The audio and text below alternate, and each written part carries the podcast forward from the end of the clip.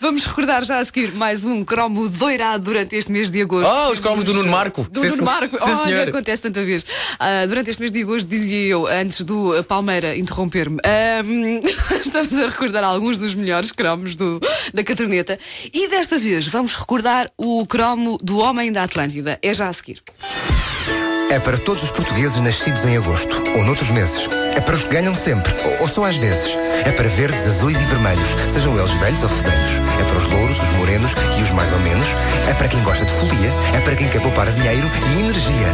Basicamente, é para toda a gente. A energia solar, quando nasce, é para todos. As instituições, organizações ou associações de utilidade pública elegíveis podem apresentar a sua candidatura ao CREN até ao final de outubro. Saiba mais em painéissolares.gov.pt ou consulte o seu banco. Programa Solar Térmico do Ministério da Economia, da Inovação e do Desenvolvimento. Antes de viajar, leva o seu carro à Midas e fazemos o check-up grátis com o controle de pneus, travões, óleo e amortecedores, repomos a pressão dos pneus e o líquido limpa para-brisas e no final não paga nada. Midas, reparamos o seu carro na hora e sem demora.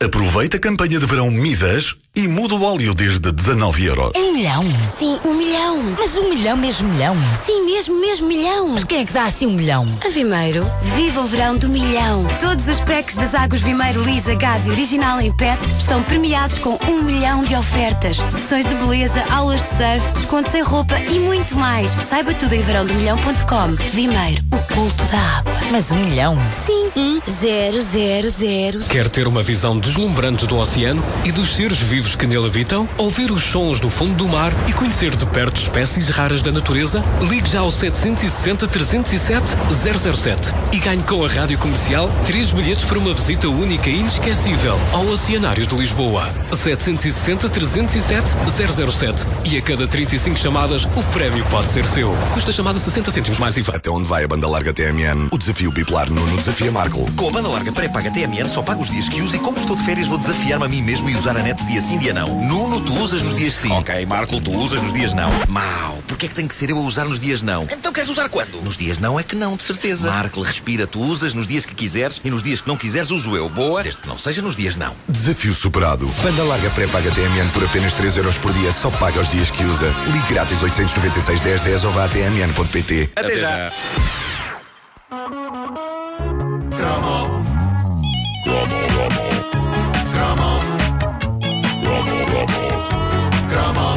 Vamos recordar mais um, mais um cromo doirado neste mês de agosto. A caderneta de cromos com o Nuno Marco é patrocinada pela banda larga pré-paga TMN. Hoje recordamos o Homem da Atlântida.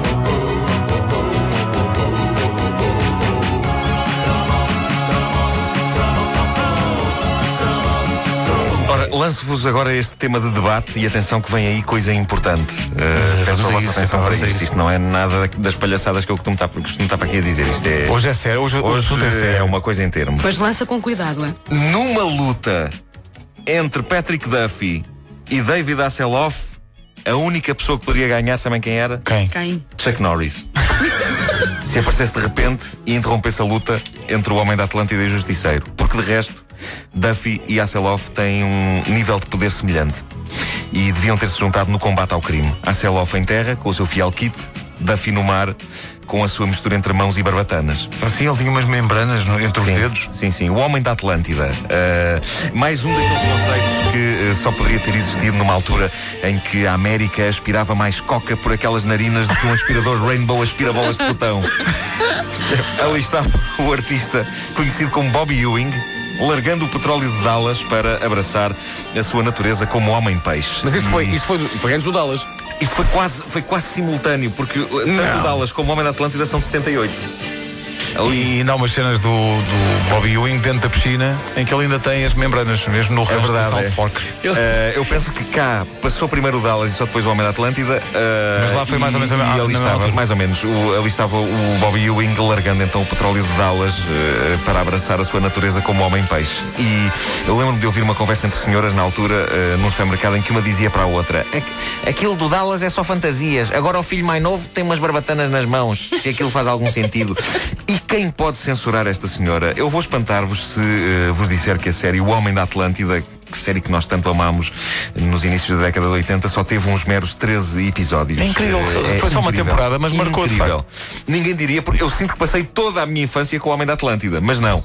Apenas 13 episódios. E é incrível porque, apesar de hoje o Homem da Atlântida ser uma lenda nas nossas mentes, na altura em que passou na televisão americana, em 78, foi considerado um fiasco. Daí a série ser tão curta. Portanto, Nossa, é normal que as pessoas pensem que algo estranho aconteceu às mãos e aos pés do Bobby Ewing. que a América não estava preparada.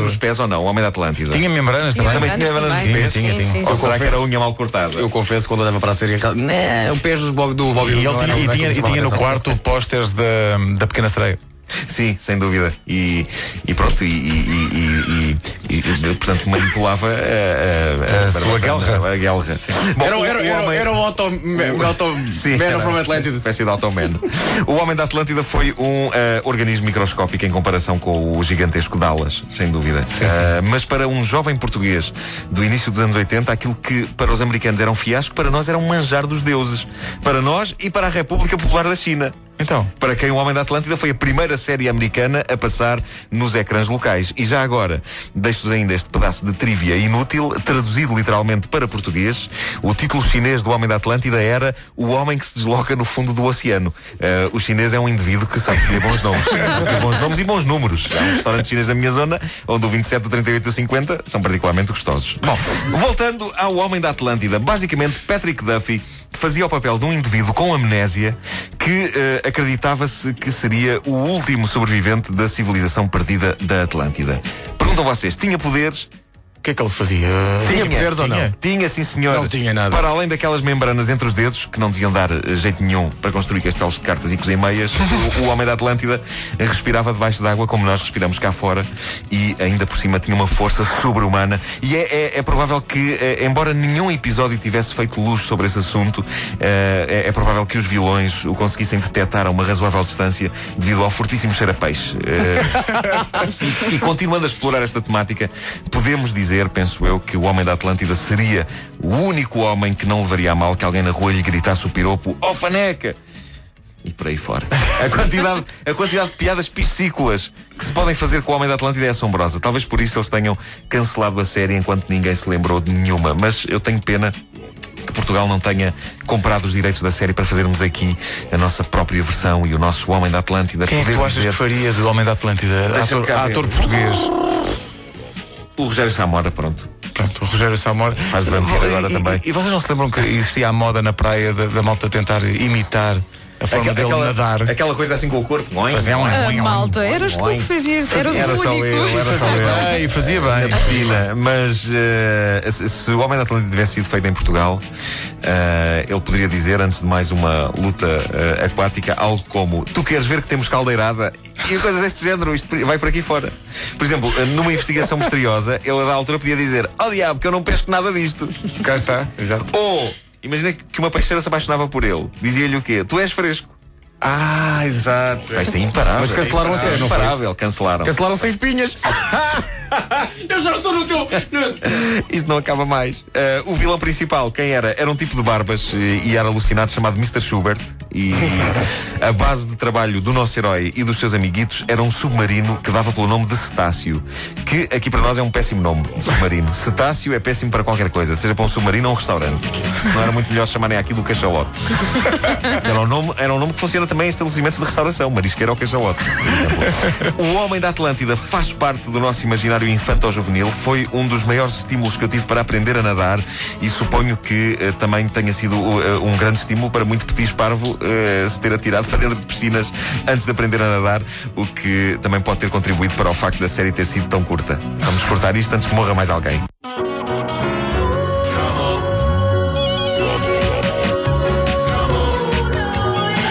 Tínhamos O que é que se passa com a Alicia Keys? Nunca tínhamos experimentado isto, que era eh, o genérico da caderneta de cromos com o Empire State of Mind da Alicia Keys. Ontem era o Falling.